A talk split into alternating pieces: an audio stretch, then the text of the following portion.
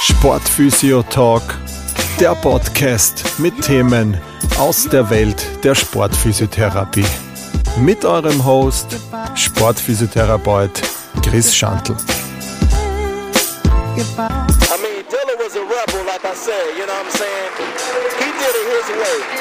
From the beginning to the ending, you know what I'm saying?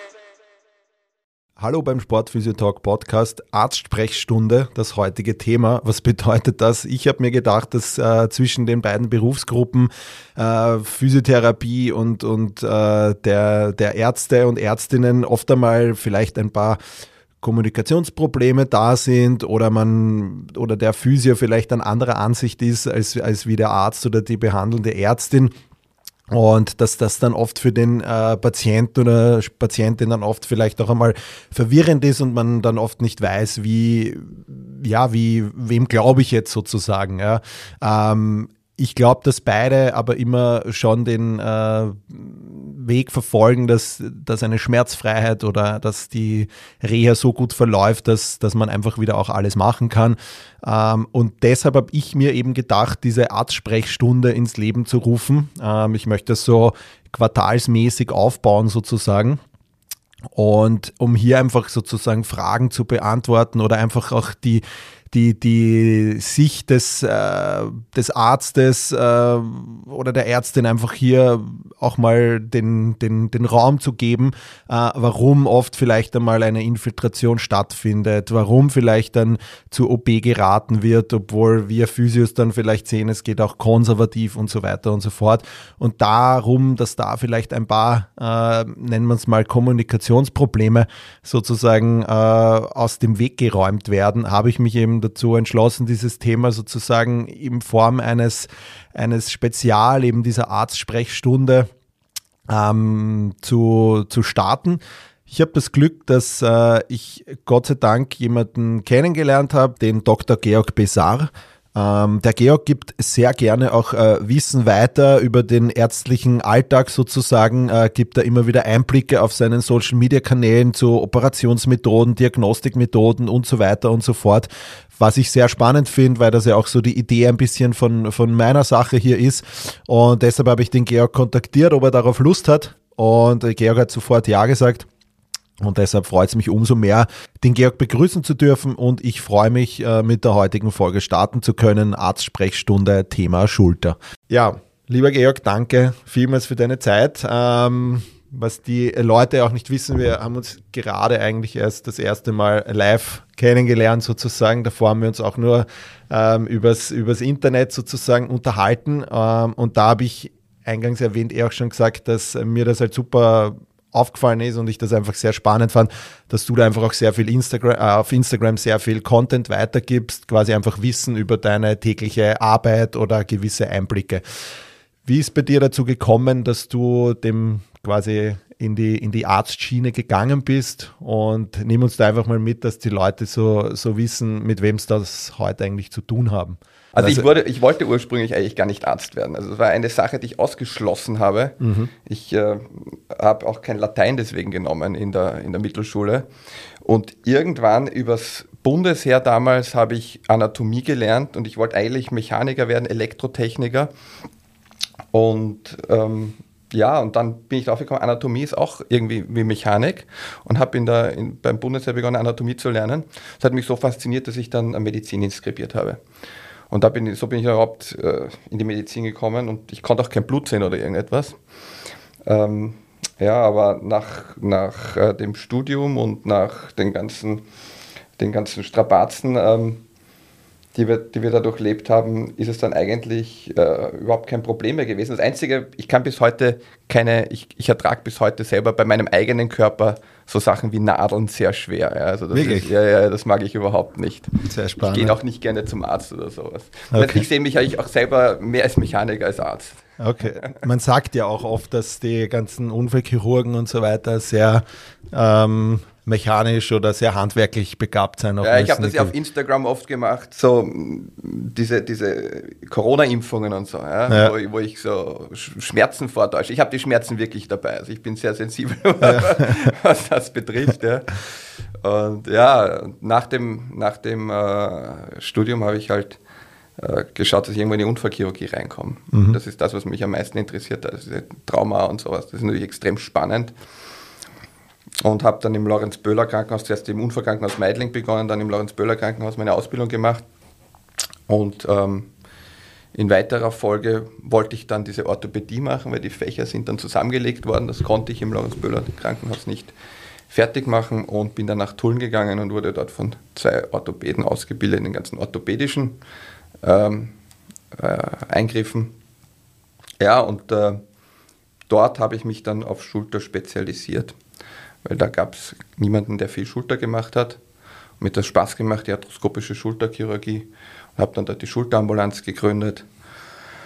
Ja, und äh, dann lange Geschichte. Äh, ich bin vor eineinhalb Jahren habe ich mich dann von Tulln getrennt und bin nur noch privat, weil das, das vielleicht ein ganz anderes Thema. Äh, es ist einfach mit Familie und Beruf und dorthin zu fahren. Und das war einfach, die Zeit ist gekommen, dass ich mich von dort verabschiede. Ja. Mhm. Die Abteilung hat sich dort ein bisschen dann aufgelöst. Okay, durch deinen We Weggang sozusagen. Unter anderem. Okay. Unter anderem. Es sind insgesamt dann sechs Leute weggefallen und äh, die Ressourcen wurden nicht mehr zur Verfügung gestellt und so. Und, ja. Okay. War, ein bisschen traurig, aber, aber jetzt im Nachhinein bereue ich nichts. Ja, das, der Workload war extrem hoch dann in Corona. Mhm. Und ähm, ich konnte dann mit meiner Familie praktisch nicht mehr in den Ferien auf Urlaub fahren. Mein Sohn ist in die Schule gekommen. Das war dann irgendwie das Brecheisen, dass ich gesagt habe, okay, äh, Familie oder, oder großer Spitalsarzt. Und dann habe ich mich einfach mit der Schulterchirurgie privatisiert. Mhm. Ich glaube, das ist ja generell ähm, etwas, was, was in unseren beiden Berufssparten auch so ein Thema ist. Also von den Ärzten und Ärztinnen weiß man es, dass da meistens immer ein hoher Workload da ist. Ähm, bei den Physios ist das aber auch ein Thema, was man immer mehr sieht, dass da auch einfach, ja, nächster, noch ein Patient, noch ein Patient, noch ein Patient.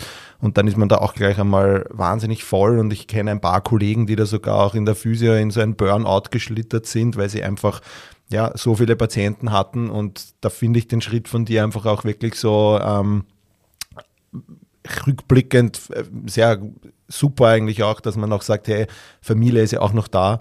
Und ähm, ich, ja, aber man kennt es halt eben, dass dieser, dieser Workload so, so massiv ist, auch äh, in dieser, in dieser Bereich, wo, wo du jetzt tätig bist und, und deshalb ich meine, jetzt wird im Workload, jetzt wird im Privaten auch noch immer ja. viel los sein, aber es ist natürlich, du, trotzdem bist du der, der es lenken kann, ein, wenig sozusagen. Beim Privaten ist es halt sehr schwer, Nein zu sagen, wenn jemand anruft. Ja, genau. Und, ja. und es, ruft, äh, es ruft, es kommt immer irgendwo was dazu, ja. Immer, es wird immer, du kannst immer noch irgendwo einen einschieben, du kannst immer noch um 10 Uhr am Abend dorthin gehen. Ja, das, das, du das, bist ja selbstständig. Ähm, Im Spital äh, war es einfach so, dass das Personal knapp, knapp geworden ist. Und ja, und wir waren auch sehr viele, unter Anführungszeichen jetzt junge Ärzte mit Kindern. Und da will halt jeder in den Ferien frei haben. Und äh, man kann dann auch nur noch in den Ferien irgendwo was machen, wenn die Kinder über sechs in die Schule gehen. Das System hat sich da einfach, hat also sich in den letzten Jahren einfach nicht angepasst, dieser, dieser Umstellung, wie die Leute arbeiten heutzutage.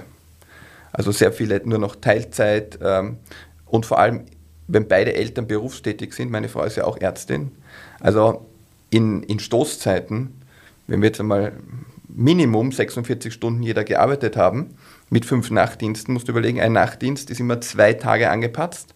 Also ein Tag, wo du arbeitest, ein Tag, wo du hundemüde bist. Du kannst das nicht gleichzeitig machen, also sind 20 Tage im Monat angepasst, wo, du, wo einer von beiden eigentlich ausfällt. Das heißt, du hast zehn Tage mit der Family im Monat, wobei du auch an denen arbeitest. Ne? Also das sind Arbeitszeitmodelle, die sind halt vor 20, 30 Jahren haben die noch funktioniert, wie die Frau noch zu Hause gesessen ist und sich um alles geko äh, gekocht hat. Ich sage, ich kann gerne 70, 80 Stunden arbeiten, wenn ich dann nach Hause komme und einen Papi kriege. Mhm. Ja. Aber ich kriege kein Papi mehr. Ja. Es putzt mir auch keiner meine Wäsche. Ja. Und das sind die ganzen Sachen, die halt, das sind einfach neue Themen. Ja, und um die Kinder kümmere ich mich genauso wie meine Frau. Also neue, neue Generation. Aber wir kommen jetzt sehr weit weg von der. Nein, nein, ist ja eh schön Schulter, auch. Ist ja eh schön Schulter, auch ein bisschen ja. über die Realität ja. zu sprechen. Ne? Ich meine, es ist so, ja. Und, und, wie gesagt, das sind ja die, die Berufe von uns dann auch sehr ähnlich auch, ja, was das betrifft. Also, ja. Was mir persönlich sehr weh tut, von der ganzen Sache wegzugehen vom Spital, ist die ganze Traumatologie. Weil ich bin ja eigentlich in die, in die Unfallchirurgie gegangen, un, ursprünglich um, um Trauma zu machen, um, um Frakturen zu versorgen. Das ist auch das, was ich bis heute am liebsten mache. Einfach Platten auch auf Knochen schrauben. Ja? Das kann ich halt privat seltener machen. Es gibt schon Patienten, die kommen direkt vom, äh, von der Skipiste und sagen, bitte äh, versorg mir meinen Radius oder, oder mein, mein Sprunggelenk. Aber die meisten gehen halt ins Spital, wenn du sowas hast, wenn du einen Bruch hast. Klar, ja. Ja, und die ganz großen Sachen, Oberschenkelbrüche oder sowas, das kann ich privat einfach nicht mehr machen. Na, da wäre es dann ja. schon spät wahrscheinlich, wenn der ja, dann kommt. Das, das wäre äh, wär von der Hygiene dann wahrscheinlich auch nicht so super, wenn der dann in der Praxis sitzt mit dem offenen Oberschenkelbruch. Ja, mit dem offenen Oberschenkelbruch kommt er nicht in die Praxis. Ja, um, und was natürlich auch noch ein äh, super Benefit ist von der privaten Praxis, dass du genau für sowas, was wir da jetzt machen, auch die Zeit hast, die vielleicht yeah. nicht da wäre, wenn du jetzt noch im Spitalsbetrieb tätig wärst. Ähm, wir haben uns ja dazu entschlossen, so das heutige Thema von dieser Arztsprechstunde unter dem Titel Das Falt, was so äh, quartalsmäßig äh, rauskommen soll, ähm, die Schulter, dass wir uns die mal hernehmen. Du hast das schon eingangs erwähnt, das ist so ein bisschen auf das, was du dich spezialisiert hast. Ähm, genau, wir haben das so ein bisschen eingeteilt in traumatische und atraumatische Schulterverletzungen, die man beide auch im Sport äh, hat. Ähm, von der traumatischen Seite sind da jetzt so, wenn wir da wirklich einmal ganz oben auch anfangen, so, so klassische Verletzungen jetzt wie am Labrum ähm, oder im ACG-Gelenk, äh, Rotatormanschetten oder so Luxationen, das sind jetzt einmal die, die vier, die wir uns da so ein bisschen rausgeschrieben haben. Fangen wir da ganz nochmal nach vorne an. Ähm, es kommt zu dir ein Patient, der sagt, ähm, ich mache jetzt einmal ein klassisches Beispiel, der ist auf einen gestreckten Arm gefallen, ja, ähm, Eishockeyspieler vielleicht äh, fällt auf einen gestreckten Arm und sagt, seitdem tut ihm die Schulter weh und es schmerzt und er kann sie wenig bewegen und, und so weiter und so fort und ist am Wochenende passiert und kommt jetzt zu dir in die Praxis und stellt sich vor. Wie wäre dann so mal grundsätzlich dein, dein Vorgehen zu dem Ganzen? Wie ist da dein, dein Weg, äh, sozusagen die Diagnose zu finden? Also das, was in meinem Kopf stattfindet, ist meistens, dass ich schon anhand des Unfallsmechanismus mir überlege, was könnte der denn haben.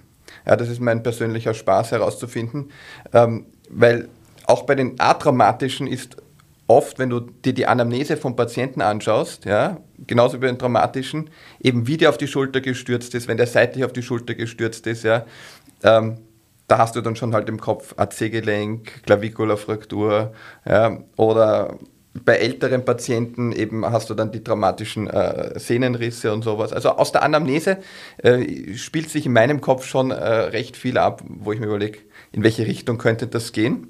Und dann musst du natürlich den Patienten anschauen und dann kannst du dir dann bestätigst du dir praktisch oder suchst du dir deine Bestätigung, was du vermutest. Manchmal irrst du dich natürlich. Ja? Und äh, wenn du dann eine schöne klinische Untersuchung gemacht hast, dann gehst du halt weiter und äh, schaust halt die bildgebenden Verfahren an. Manchmal kommt er schon mit dem Röntgen, manchmal kommt er schon mit dem MRT. Ich habe einen Ultraschall in der Ordination, kann man auch einiges machen. Ähm, und auch hier, nehmen wir an, kommt jetzt mit dem MRT, ähm, schaue ich mir zuerst die MRT-Bilder an ja, weil die Patienten halten immer den Befund hin und du möchtest aber eigentlich nicht gebiased sein. Du möchtest eigentlich neutral auf die Sache hingehen, auch wenn sie zur Zweitmeinung kommen oder so. Also immer zuerst eigene Meinung bilden, eigenes Kopfkino veranstalten, bis du dann zu einer, zu, zu einer Schlussfolgerung kommst und äh, dann am Schluss äh, schaust du den MRT-Befund an und denkst dir so, okay, das hat der Radiologe auch noch gesehen. Ja? Ähm, Gerade bei den Schulter-MRTs muss man dazu sagen, man, also möchte da gar nicht zu weit äh, vorgreifen, aber mit, ähm, mit den Befunden muss man sehr, sehr vorsichtig umgehen. Also ist ein MRT-Befund alleine eine Schlussfolgerung zu ziehen, ohne die Bilder sich anzuschauen, ist eigentlich nicht zulässig. Weil viele Radiologen ähm, sich gar nicht so gerne mit Schulter-MRTs beschäftigen, habe ich das Gefühl. Ja, also mit Knie kennen sich die meisten aus. Schulter wird schon schwieriger und manche sind halt auch nur Bauch interessiert, ne, weil das ist das, was sie viel machen. Oder ähm, ja, also äh, die, die, die Schulter-MRT-Befunde sind oft nicht von hoher Qualität, finde ich. Mhm. Ja. Fairerweise muss man dazu sagen, ich habe halt den Patienten klinisch vor mir. Ich weiß halt da, wo es weh tut. Da schaue ich auch hin auf dem MRT und der Radiologe, der beschreibt einfach das Bild. Ja, aber als Therapeut und so muss man einfach, wenn das, also es steht in jedem MRT-Befund steht drinnen Impingement-Syndrom. Ja, also ich kenne selten einen Patient, der der, oder Zeichen eines Impingement oder in, in die Richtung. Ja, da steht immer drinnen, oder das, der, der subakromiale Abstand ist verringert. Ja. Aber oft ist das, das nicht das Problem des Patienten. ACG-Arthrose ist auch oft. ACG-Arthrose ist genau auch der sehr Klassiker. Oft. Ja. Und das ist auch das, wo der Bone Bruise irgendwo, ein Knochenmarksödem. Das ist das, wo der Patient dann kommt, ja, aber das Knochenmarksödem. Ja, aber, mhm. das, aber genau da tut es ihnen nicht weh. Ja. Mhm. Ich glaube auch, dass das, ähm, also meine Herangehensweise ist da auch immer so, Sportler, Sportlerin kommt mit, mit all den Befunden und ich höre auch zuerst mal zu, schauen wir mal alles an und in den letzten fünf Minuten schaue ich mir dann erst den Befund genau. an, plus die Überweisung, die vielleicht vom Arzt oder Ärztin kommen ist, wo dann wirklich auch die Diagnose oben steht. Weil du bist einfach geblendet, glaube ich, in gewisser Weise, auch wenn du zuerst das alles liest und sagst, okay, das ist eine, eine Superspinatus-Tendinopathie, äh, irgendwas in die Richtung, dass du dich dann sofort auch auf das einschießt. Genau. So sind wir ein bisschen. Also genau. es wäre natürlich, und deshalb ist es, was ich meinen äh, Praktikanten, Praktikantinnen auch auf dem Auftrag zuerst einmal alles äh, selber anschauen, sich sein eigenes, so wie du es schon beschrieben hast, Kopfkino zu machen. Und dann nehme ich mir natürlich noch diese ganzen Sachen her. Ähm, natürlich, wenn das jetzt eine ein Red Flag sozusagen ist und da liegt irgendein ein, ein, ein Riss vor, dann kann ich natürlich jetzt nicht alle Testungen machen, damit ich das Gewebe nicht noch mehr du, du Stress, ja. genau, ja, genau. Ja. Wenn, wenn, der den Arm nicht heben kann oder ähm, akute, massive Schmerzen hat, ähm, dann, dann machst du jetzt nicht äh, alle, alle Schultertests, also genau. gerade im Gegenteil. Also. Na, oft ist man, weißt, wenn man, wenn man frisch aus dem Studium kommt, glaube ich, dann äh, will man immer perfekt alles befunden und durchziehen und, und so weiter und so fort. Und da bedenkt man das oft dann gar nicht, dass wenn es ja, weh tut, also, muss ich diesen Test jetzt nicht auch gleich unbedingt machen, weil ich will das ja nicht noch einmal mehr stressen. Der kommt eh vielleicht mit einem wahnsinnigen Schmerzsyndrom daher und wenn ich dann noch einmal reingehe, tut das ja gleich noch einmal mehr weh. Und ich glaube, da neigen dann die Physios und Physiotherapeutinnen dann oft gerne mal dazu, dass sie da einfach, äh, Na, also einfach wenn, dogmatisch wenn, das durchziehen wenn wollen. Patient, da gibt es diese, diese, diese Schleimbeutelentzündung, die kann manchmal höllisch wehtun, wo ich in der Nacht irgendwo ins Auto steige, irgendwo hinfahre, eine, eine Spritze in die Schulter reinhaue, ja, weil, weil der Patient sagt, er haltet das überhaupt nicht mehr aus. Ja. Da geht es nicht darum zu diagnostizieren, da, also bei den akuten Schulterschmerzen geht es mal darum, den, den Patienten aus dem Schmerz zu holen. Jeglicher Test, den du da machst, das ist eigentlich sinnlos, ja. ähm, weil alles wehtut. Ja? Also du kriegst keinen Mehrwert heraus, nur weil du die Tests machst oder weil dann irgendwo eine Sehnenschwäche feststellst, kannst daraus lässt sich nichts rückschließen, da tut es dem Patienten nur weh. Also da, in diesen Situationen zuerst Schmerzfreiheit und dann, wenn du den Patienten einmal runtergeholt hast von den Schmerzen, dann kannst du Funktionstests machen. Ja. Aber das ist so der Ablauf. Ja. Mhm. Das ist ja dann oft so ähm, der Punkt, wenn sie dann auch quasi zu uns kommen in die Praxis, dass sie dann zwar noch Schmerzen haben, aber vielleicht schon diese erste, ähm, ich sage jetzt einmal, Abklärung hatten und vielleicht dann auch, so wie du gerade gesagt hast, eine Infiltration auch hatten, wo sie vielleicht dann doch schon, ja, wo der Schmerz dann schon eine Spurweg weniger worden ist und dann kommen sie zu uns und dadurch können wir dann vielleicht auch noch einmal mehr Tests machen. Natürlich im Akutstadium, wenn du in einem Sportverein oder Sport äh, arbeitest mit Mannschaften, ja, dann hast du natürlich auch das Szenario, dass du dann First Responder sozusagen bist, weil im meisten gibt es jetzt keinen Arzt an der Bank auch. Ja, wenn man da vielleicht im Nachwuchsbereich oder im Jugendbereich arbeitet, dann ist man ja als Physio quasi so der Erste, der auch dort ist. Ja. Und da natürlich sind uns dann die Mittel mit irgendwelchen Infiltrationen, das haben wir nicht. Ja. Ähm, das heißt, unsere Entscheidung ist dann eigentlich, okay, ist das jetzt quasi diese bekannte Red Flag oder nicht, damit sofort zum Arzt oder zur Ärztin geschickt wird. Das ist quasi so im Akutzustand ja das, was wir machen können. Wir können natürlich äh, alles, was jetzt mit Kühlung und so weiter, damit man vielleicht den Schmerz ein wenig dämpft, ja.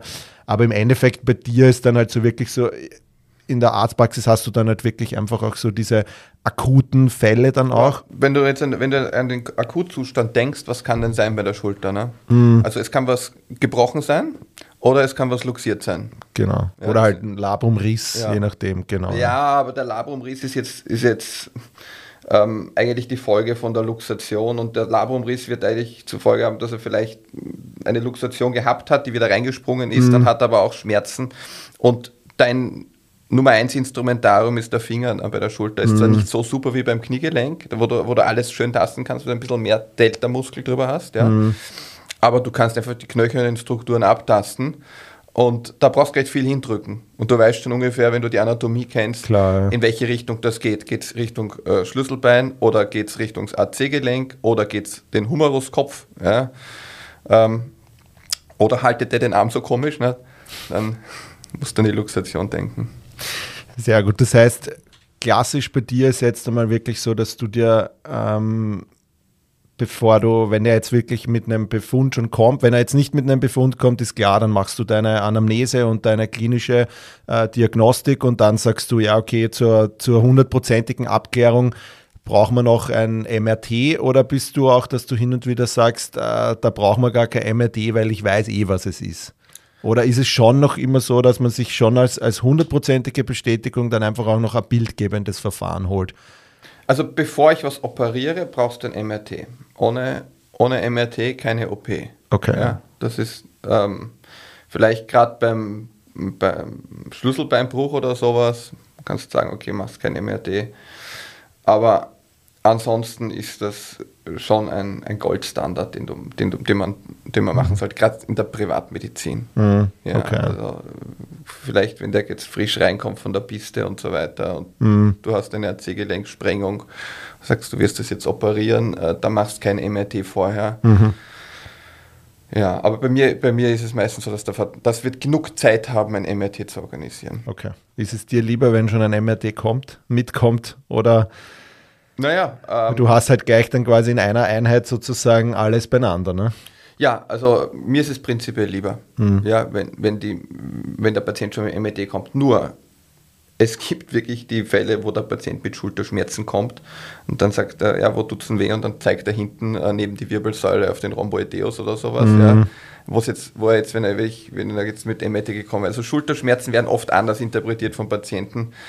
Und ähm, ja, also es ist schon ganz gut, den Patienten, der richtige Weg ist, den Patienten vorher anzuschauen und ihn dann zum MRT zu schicken. Ja? Ist aber auch okay, wenn er einen Hausarzt anschaut, wenn er ihn anschaut und zum MRT schickt oder zum Röntgen schickt. Ja? Also was zum Beispiel für mich eine sehr geringe äh, Wert hat in der, in der Schulterbehandlung, ist der Ultraschall, wo, wo die Patienten oft hingeschickt werden. Also ich mache selber Ultraschall, aber ich weiß, worauf ich schaue. Ja, aber wenn man den Patienten zum, vom Hausarzt zum Ultraschall schickt, äh, dann werden die Basisdinge gerade mal abgeklärt und du hast keine Bilder in der Hand, sondern du musst darauf vertrauen, dass der Befund stimmt. Ja, ähm, und darauf kann ich mich nicht verlassen. Ja, also das ist ein, un, äh, ein unnötiger Weg eigentlich. Man Röntgen, wenn knöcherne Strukturen betroffen sein könnten, aber ja, im Endeffekt gehen 95% der Patienten zum MRT. Okay. Ähm, das heißt, ja, Mit manchen bespreche ich auch so, was ist die Konsequenz? Ja, also es gibt diese, ja, mir tut seit drei Wochen die Schulter weh, aber die bewegen alles und deswegen sage ich, okay, wir werden das jetzt nicht operieren. Ja? Ähm, was ist die Konsequenz, wenn wir jetzt ein MRT machen? Weil viele Patienten wollen es auch. Die erwarten das auch, wenn sie zu mir als zum Privatarzt kommen, dass ich sie gleich zum MRT schicke. Wollen sie das wirklich machen? Wollen wir, die, wollen wir nicht noch auf Wochen warten? Wollen wir nicht ein bisschen Entzündungshemmer nehmen oder physikalische Therapie machen und schauen, ob es alleine weggeht und wir schauen nicht in die Kiste hinein? Ja, ich, Manchmal möchte man gar nicht in die Kisten reinschauen, weil da sieht man irgendwelche Dinge und dann kommt ihnen auf die Idee, das muss operiert werden oder irgend sowas. Ja. Also ich habe selber mal, ich habe Geräte geturnt früher und habe selber mal ein halbes, dreiviertel Jahr Schulterschmerzen gehabt. Ich habe nie ein MRT gemacht. Ich wollte es nicht wissen. und ist weggegangen. Das Ja. ist es ja, ja. Also laut, M, laut MR renne ich auch mit einem Labrumriss herum, Ja. ähm, aber er macht mir keine Probleme, außer ich mache jetzt, äh, also ich kriege Probleme beim, beim Surfen, also beim Wellenreiten. Ja. Das mache ich in Wien aber nicht so oft, ja. weil wir nicht so den hohen Wellengang haben. Ja, und deshalb ähm, geht sich das nicht aus. Und das ist die einzige Sache, wo ich das. Also würde ich schwimmen und kraulen, ja. dann würde ich es wahrscheinlich auch spüren, ja. Aber sonst bei all meinem Alltag. Hast du es dir mal luxiert? Na, ich glaube, es war eher so eine, eine durch, durchs Krafttraining so eine Sache. Also ich glaube, ich habe dadurch mit Bizeps Curls, mit ziemlich äh, starken und mit Bankdrücken, da hat sie mal einen Stich mhm. gegeben und seitdem habe ich da einfach ein bisschen Probleme gehabt. Dann habe ich nach eineinhalb Jahren erst einmal ein MRT machen lassen und da stand dann drinnen eben, dass gerade in dem Bereich Bizeps, Labrum, dass da ein, ein, ein Riss vorliegt, aber so eine Slap-Läsion. Ja, genau, ja. ja. So wurde es zumindest beschrieben und vom behandelten Arzt dann auch so. Aber es war für mich jetzt kein Thema, es zu operieren. Ja, kann stören muss nicht. Das ist immer. Genau, ja. Genau das. Ähm, ja. Kommt immer darauf an, wer du bist, was du tust und was du hast. Ja? Und das muss man halt dann immer individuell besprechen. Hm. Das ist auch das, was viele äh, gerade weil ich Instagram ja viel mache, die Frage, ja. was, was mache ich, wenn ich das und das habe? Was mache ich, wenn mhm. ich das und das habe? Kommt darauf an, wer du bist, was du tust und wie das ausschaut. Ja, ja es ist eh das so. Ist ganz individuell unterschiedliche Therapierichtlinien. Natürlich kann man immer hergehen und sagen, ja, Slap-Läsion, ja, dann muss man operieren. Mhm. Man operieren. Kann, man, kann man immer machen, aber das ist halt nicht die Wahrheit. Ja. Und gerade die Schulter ist halt so ein, ein komplexeres Gelenk, sage ich einmal, jetzt vielleicht komplexer als ein Knie. Ja. ja. Und, und wie du gesagt hast, da findet man vielleicht dann auf Dinge irgendwelche Abnützungen oder irgendwas. Das immer. Du findest immer, ich wollte gerade sagen, wenn du das finden willst, findest immer, ja. Ähm, aber im Endeffekt, wenn man jetzt wirklich sagt, so, man hat jetzt, äh, es bestätigt sich alles, ähm, nehmen wir an, einen Beachvolleyballer, der wirklich auch über Kopf schlägt und so weiter, wo dann wirklich ein, eine Labrumverletzung vorliegt. Oder noch ein besseres Beispiel, ich hatte eine Patientin aus der Region Dullen, ähm, Olympiateilnehmerin äh, mit einer Bankert-Läsion, ähm, die einfach einen Sport macht, der sehr schulterlastig ist und die sich dann für Olympia qualifiziert hat. Dann kam es zu Tokio zur Absage und die hat sich dann dazu entschlossen, das zu operieren. War rückblickend auch die richtige Entscheidung, ist alles super verlaufen, alles gut gegangen. Sie jetzt dann ein Jahr später Tokio ist sich alles ausgegangen. Ja. Ähm, wenn du das jetzt so hättest vor dir, Labrum, wie ist dann da dein Vorgehen? Ähm, wenn das wirklich jemand ist, wo eine OP-Indikation vorliegt, ähm, Labrum OP, wie ist das nur so ganz kurz angeschnitten? Was sind da so deine, deine Herangehensweisen, beziehungsweise was ist so ein bisschen für die, für die Physio-Community, was sagst du da als Nachbehandlung? Was ist dir da wichtig, so deine, deine Top 3? Also äh, beim, beim Labrum ist es musst du ja einerseits unterscheiden, eine Labrumverletzung nach einer Luxation, ja, weil das ja auch noch auf unserer Liste steht hier. Ähm, und die Labrumverletzung wegen chronischen Schäden durch Überkopfbewegungen, Wurfbewegungen ähm, etc. Und äh, da geht es, erstens brauchst du bei einer Labrumverletzung, und das wird, finde ich, oft nicht gemacht, brauchst du ein Arthro-MRT sonst siehst du nichts.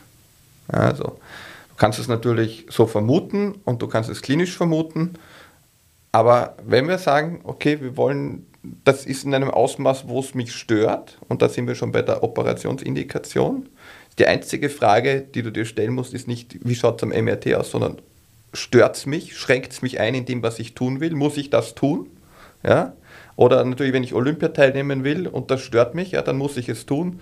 Ähm, wenn ich jetzt äh, Tennisspieler bin und beim, nur beim Aufschlag habe ich die Schmerzen sozusagen, äh, kann ich auch, äh, weiß nicht, Handballer, wenn er hast auch die Wurfbewegung, mhm. aber einen anderen Sport machen, Radfahren, ja.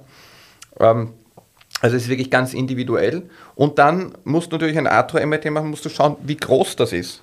Ja? Mhm. Also Slap-Läsionen kannst du äh, qualifizieren, äh, die, äh, wie heißt es? Äh, äh, klassifizieren. klassifizieren, danke, bis Grad 8, ja, vielleicht gibt es noch die Untergrade etc. Ja.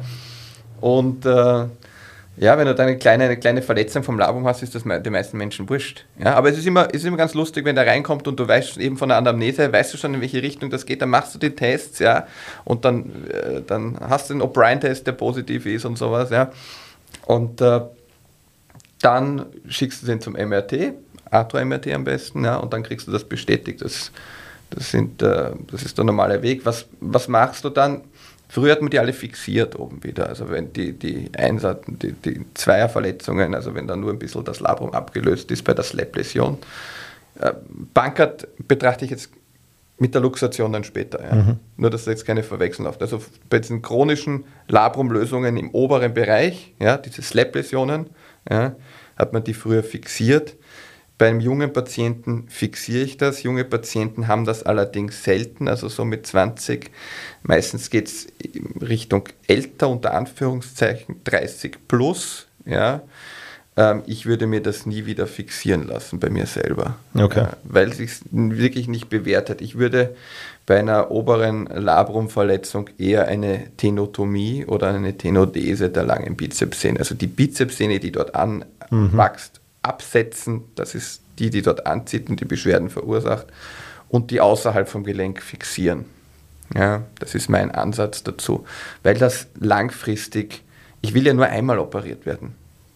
Ja? Das obere Labrum brauche ich jetzt nicht für die Stabilität. Ich will ja nur maximal einmal operiert werden und ich möchte jetzt nicht dort oben das Labrum und die Bizepssehne wieder antackern und dann in fünf bis zehn Jahren lockert sich das wieder aus. Da kannst du Gift drauf nehmen ja? und dann kommen die Beschwerden wieder. Und dann mache ich mir erst recht wieder die Tenotomie oder Tenodese. Also wahrscheinlich bei einem, der dann so sportlich aktiv ist und der auch viel schlägt, ist wahrscheinlich noch einmal früher. Ne?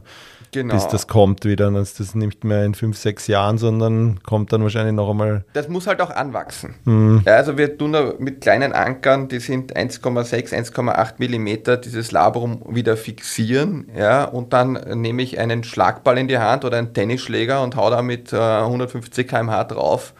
Ähm, wenn das Labrum dort nicht angewachsen ist, wo ich es hingetackert habe, dann wird das nicht halten. Ja, und äh, nur die Frage, wie lang so eine Slap-Läsion besteht. War das jetzt traumatisch, wie bei einer Luxation, Bankart, schön durchblutet, ich tacke das wieder hin, das wächst super an, ist das eine Sache. Äh, Slap-Läsionen werden oft nach ein, zwei, drei Jahren diagnostiziert. Dann wird endlich das Atro-MRT gemacht. Ähm, das muss da oben nicht anwachsen. Ja, also die, einf immer, die einfachste und lang, äh, langfristig wirksamste Lösung ist, ist die beste. Mhm. Ja kannst du auch sagen, wenn ich jetzt, wenn ich, und das richtet sich oft nach Alter, ja. Also beim 20-Jährigen, wenn das jetzt, dann kann man sich überlegen, im 20-Jährigen die Bizepssehne wegzuschneiden oder woanders hinzulegen, mh, da, immer zurückhalten. Mhm. Ja. Ist aber auch selten, dass der das hat. Ja. Beim 30-Jährigen eher Tenodese machen, raus aus dem Gelenk, einfach die, die Bizepssehne versetzen und das Labrum oben in Ruhe lassen. Dann ist der Zug weg. Und wenn ich bei mir selber, ja, ich bin ein bisschen eitel, was meinen Bizeps betrifft. Ja, ich würde mir auch noch eine Tenodese machen, ja.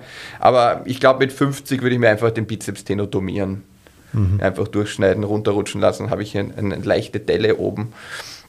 Aber das, damit bin ich Return to Sport in, in zwei, drei Wochen wieder, ja. Okay. Äh, naja, ich muss nichts fixieren.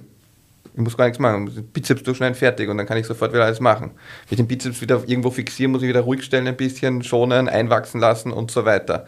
Ähm, 50 plus hast du da schon 40 äh, Prozent an der Muskelmasse verloren in der Zeit. Ja. Da zählen vielleicht andere Dinge ja, als ein großer an, Bizeps. Da zählen vielleicht andere Dinge, genau. Sehr gut. Du hast ja schon gesagt, Luxationen ähm, bei der Bankadläsion. Ähm, wie ist da so bei einer Luxation? Also der Klassiker, den ich oft in der Praxis habe, ist halt zum Beispiel ähm, Fußball-Tormann, der auswirft und es rennt in einen Spieler rein und äh, durch den Gegendruck hebelt ihm die Schulter quasi nach vorne raus.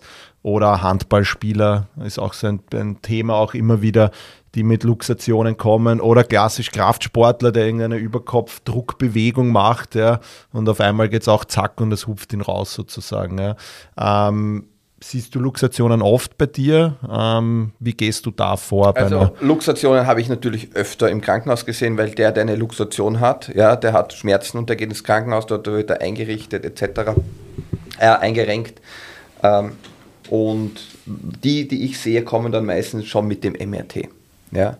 Und auch hier, wenn das eine frische Luxation ist, du hast einen schönen Gelenkserguss, dann hast du ein schönes Kontrastmittel drinnen, da hat es reingeblutet in die Schulter, siehst du gut, Ding, aber wenn du äh, die, die Läsion, wenn du äh, eine nicht äh, frische Läsion hast, dann brauchst du wieder ein Kontrastmittel MIT, um das wieder gescheit darzustellen. Und Luxations-Operationsindikationen sind eigentlich recht easy, wenn auch doch etwas kompliziert. Äh, je jünger der Patient, umso eher die OP. Okay, das ist so ein, also, so ein Ansatz. Natürlich, das ist einmal also das Basisrezept. Ja, also wenn du einen 20-Jährigen oder einen 17-Jährigen mit einer Luxation hast und den nicht stabilisierst und der das, den Ban eine äh, Bankhartläsion hat, dann ist die Wahrscheinlichkeit, dass der wieder eine bekommt, bei auch normalen Bewegungen wie äh, Anziehen oder äh, nach irgendwas greifen, hinten nach hinten greifen oder sowas, ist recht hoch. Während wenn ich mir jetzt in meinem Alter mit äh, 42 eine Schulterluxation zuziehen würde, dann würde ich mir das primär sicher nicht operieren lassen, egal was das MRT zeigt. Da will ich mal schauen, Muskelaufbautraining etc. Ja. Und dazwischen haben wir wieder die Palette, die Grauzone, wo man es individuell entscheiden muss. Ja. Äh, ich sage immer, die Luxation ist das einzige was mit dem Alter besser wird. Ja. Also je älter du bist, wenn du dir die Schulter luxiert, umso eher geht es konservativ. Ne? Ja, es sind eh meistens die Jüngeren, die das dann halt merken, eben Aber im, also im Sport jetzt dann halt, wenn genau. man die, das Klientel, was, was, was ich in der Praxis halt habe, die merken das halt dann eben beim beim Krafttraining und so Sachen, das sind halt dann die Probleme oder beim, was auch immer, wenn sie einfach Beachvolleyball spielen gehen im, im Sommer, ja, da merken die es dann halt. Das heißt, tendenziell kann man sagen, jüngerer Patient bei einer Luxation eher operativ und im ja, fortgeschrittenen genau. Alter dann vielleicht eher mit Muskeltraining, dass man das genau. einfach auch, auch geht. Weil es ist auch immer wichtig, weißt, äh, als Physio kriegt man ja oft die Infos, oft sieht man den Patienten dann erst und dann ähm, kann man da ja dem Patienten dann auch oft äh, schon einmal einen guten Input geben oder versteht auch besser den Ansatz, warum und weshalb ist da jetzt eine OP gemacht worden, warum vielleicht nicht. Ja.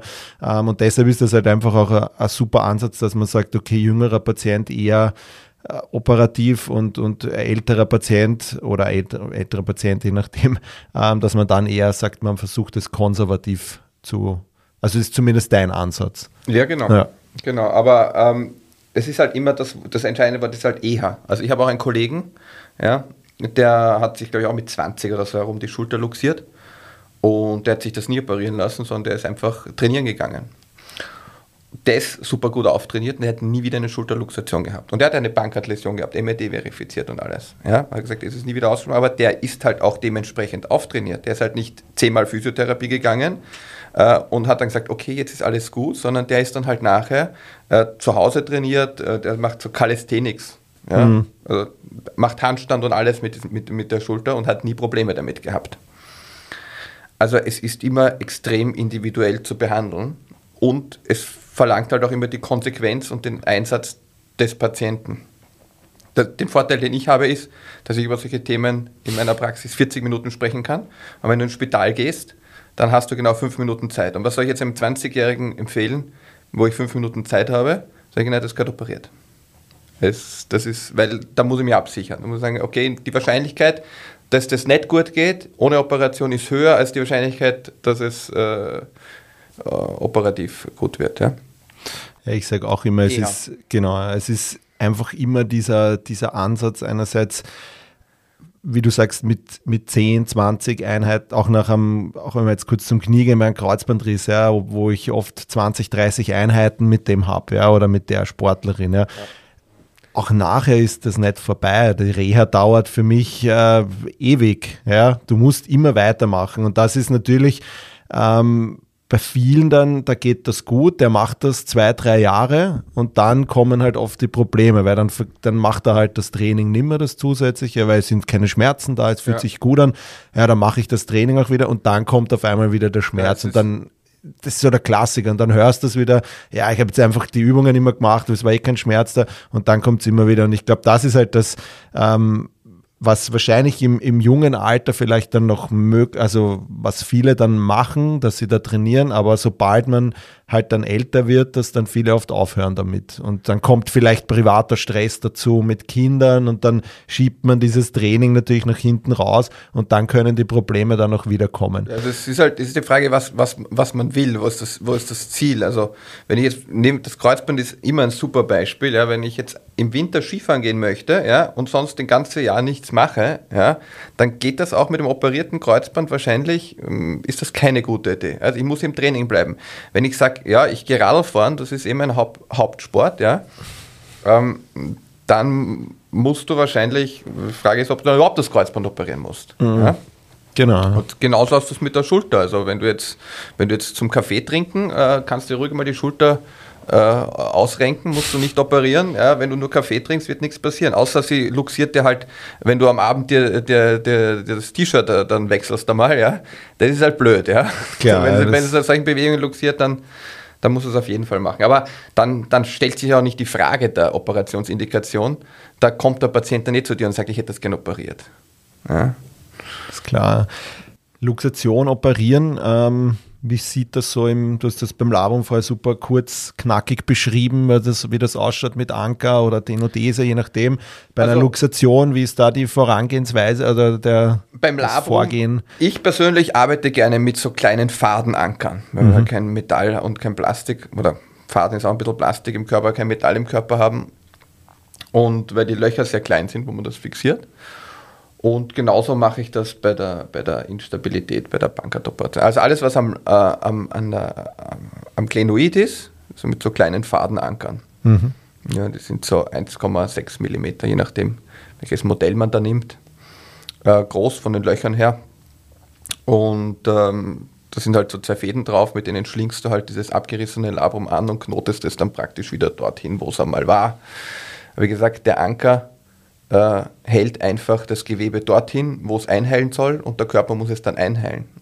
Das ist, die Stabilität ist erst gegeben, wenn das Labrum an die Lippe angewachsen ist, nicht durch den Anker. Ja, mhm. Also ist eigentlich. Das heißt, dein Nachbehandlungs bei der Sache ist das äh, mit einer längeren Ruhigstellung deines oder wie gehst du das an oder was sind deine Empfehlungen so, wenn du das angehst? Also man, man hat halt immer das Problem, gerade bei der Schulter, dass man diesen Tanzer zwischen Einsteifen der Schulter und zu früh mobilisieren und nicht einwachsen lassen des Gewebes, was man refixiert hat, egal ob das jetzt die Sehne oder das Labrum ist. Bei der Bankart-Operation und bei der Instabilität, ja, äh, da riskierst du schon ein bisschen und ist auch ein bisschen gewollt, dass du ein bisschen von der Außenrotation vielleicht verlierst.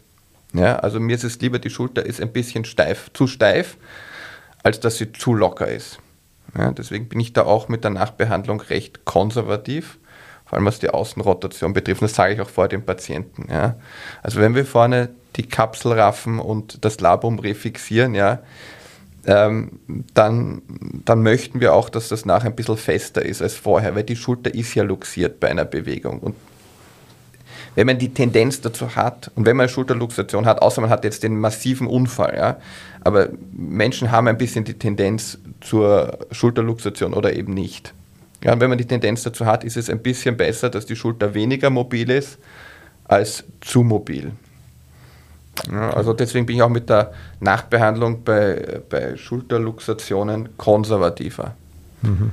Okay, also das heißt hier eher den Ansatz wählen, dass man nicht zu früh zu viel Belastung drauf gibt, sondern wirklich einmal die Reize so setzt, dass das Gewebe in Ruhe einheilen kann. Genau. Und das ist aber vielleicht jetzt nicht zu so einer, also dass man schon vielleicht so mobilisierend arbeitet, dass es jetzt nicht zu einer massiven Schultersteife kommt, nicht die, die erwünscht ist ja. sozusagen in der Außenrotation, sondern dass da schon ein wenig reingearbeitet werden darf, aber natürlich alles im physiologischen Bereich, dass da jetzt kein Stress oder kein zu viel Stress auf dieses Gewebe kommt, was genau. einheilen soll. Also es ist ein bisschen ein Tanz, wie gesagt. Also ich mache das so bei allen Schulteroperationen, die ich mache. Mache ich zum Beispiel bei den Knien nicht, ja, weil da immer die Nachbehandlung linearer ist. Ja.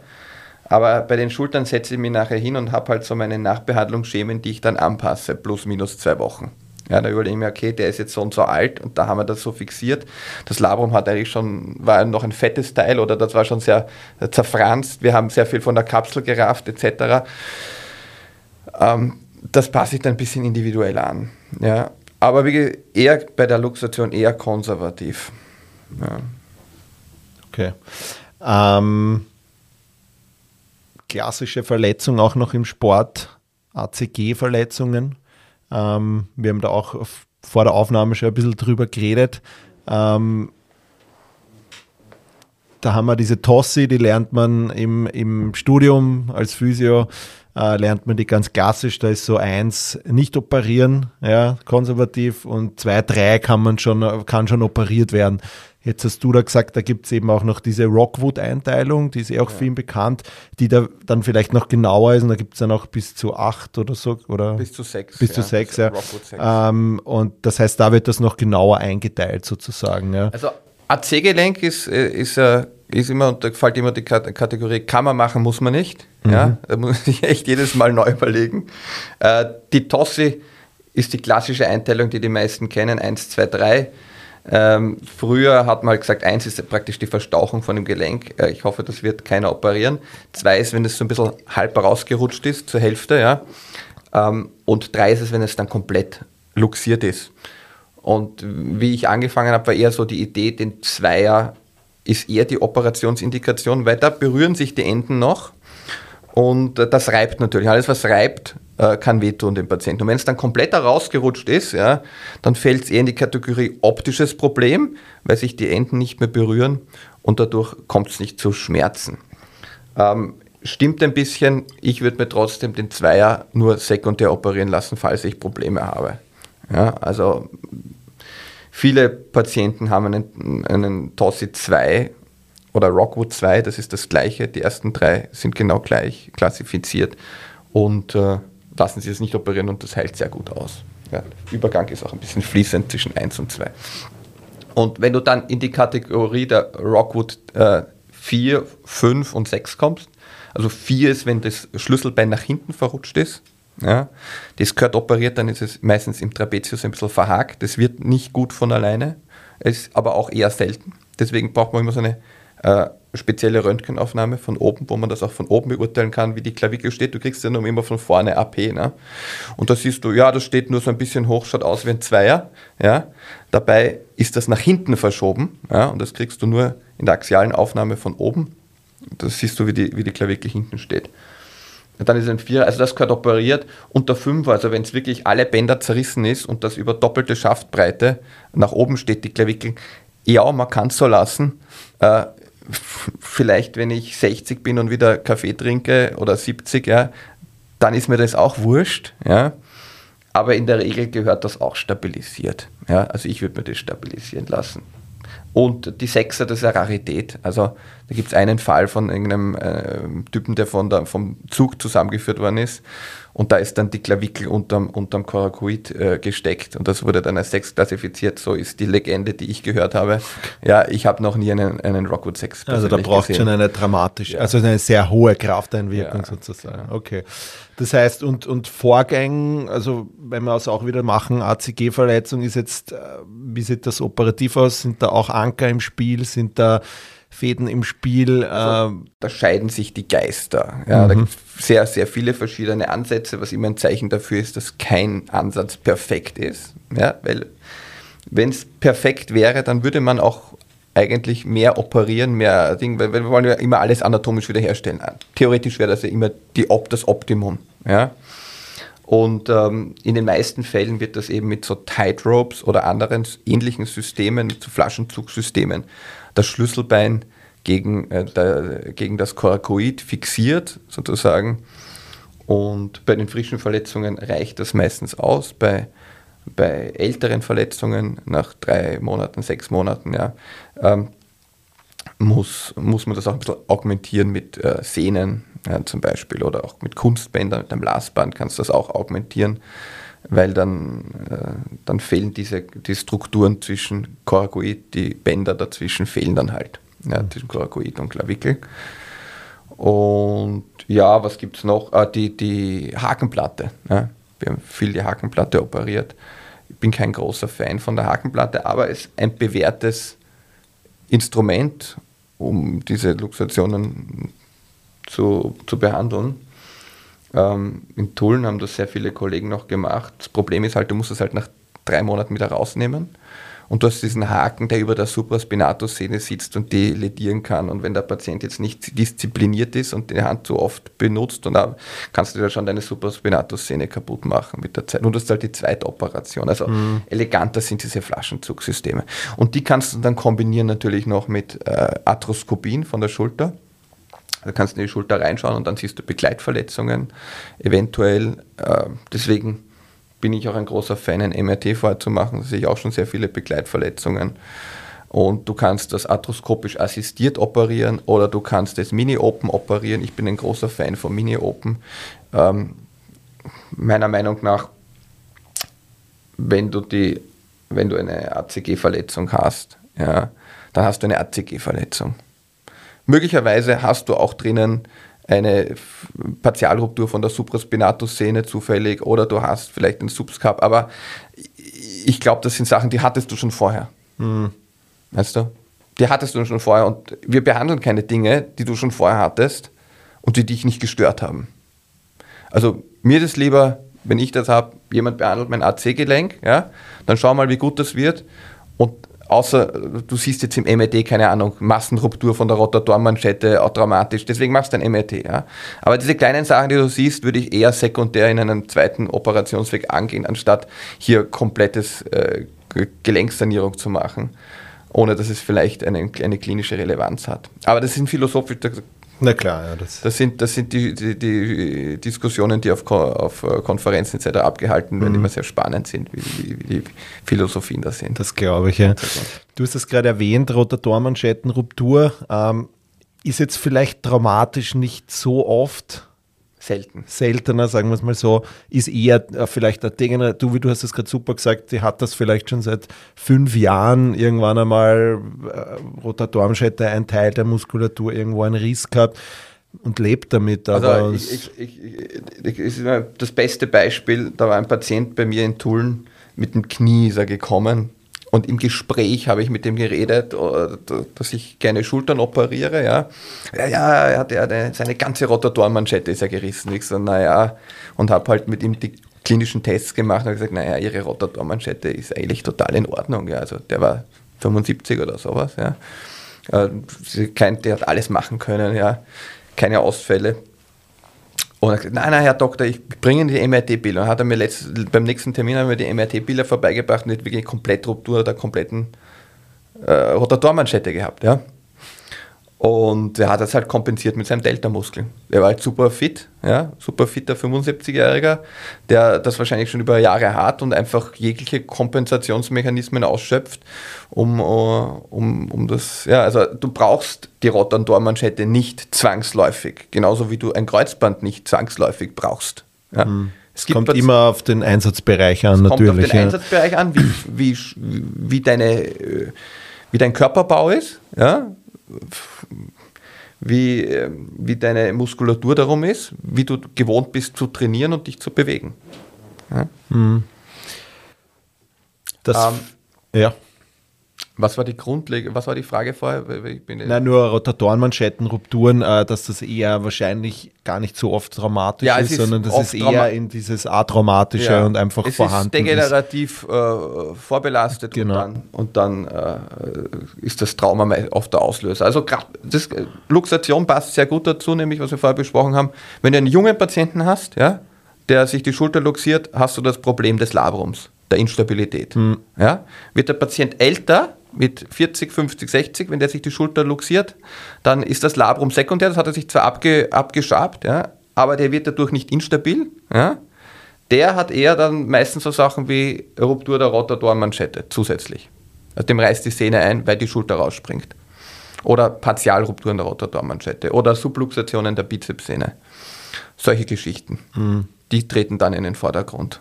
Verschiebt sich einfach im Alter. Das heißt wieder mit Anamnese, Alter des Patienten mhm. und dem Unfallmechanismus kann man wieder sehr, sehr vorab äh, vermuten, was, was der haben wird. Ja, das war's auch schon wieder mit der heutigen Folge.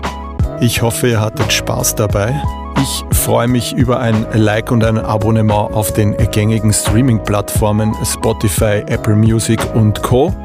Bei Fragen, Anregungen zur heutigen Folge oder einer der vorangegangenen könnt ihr mir eine E-Mail schreiben an info@sportphysio-fortbildung.at. Ich freue mich, bis zum nächsten Mal, euer Chris.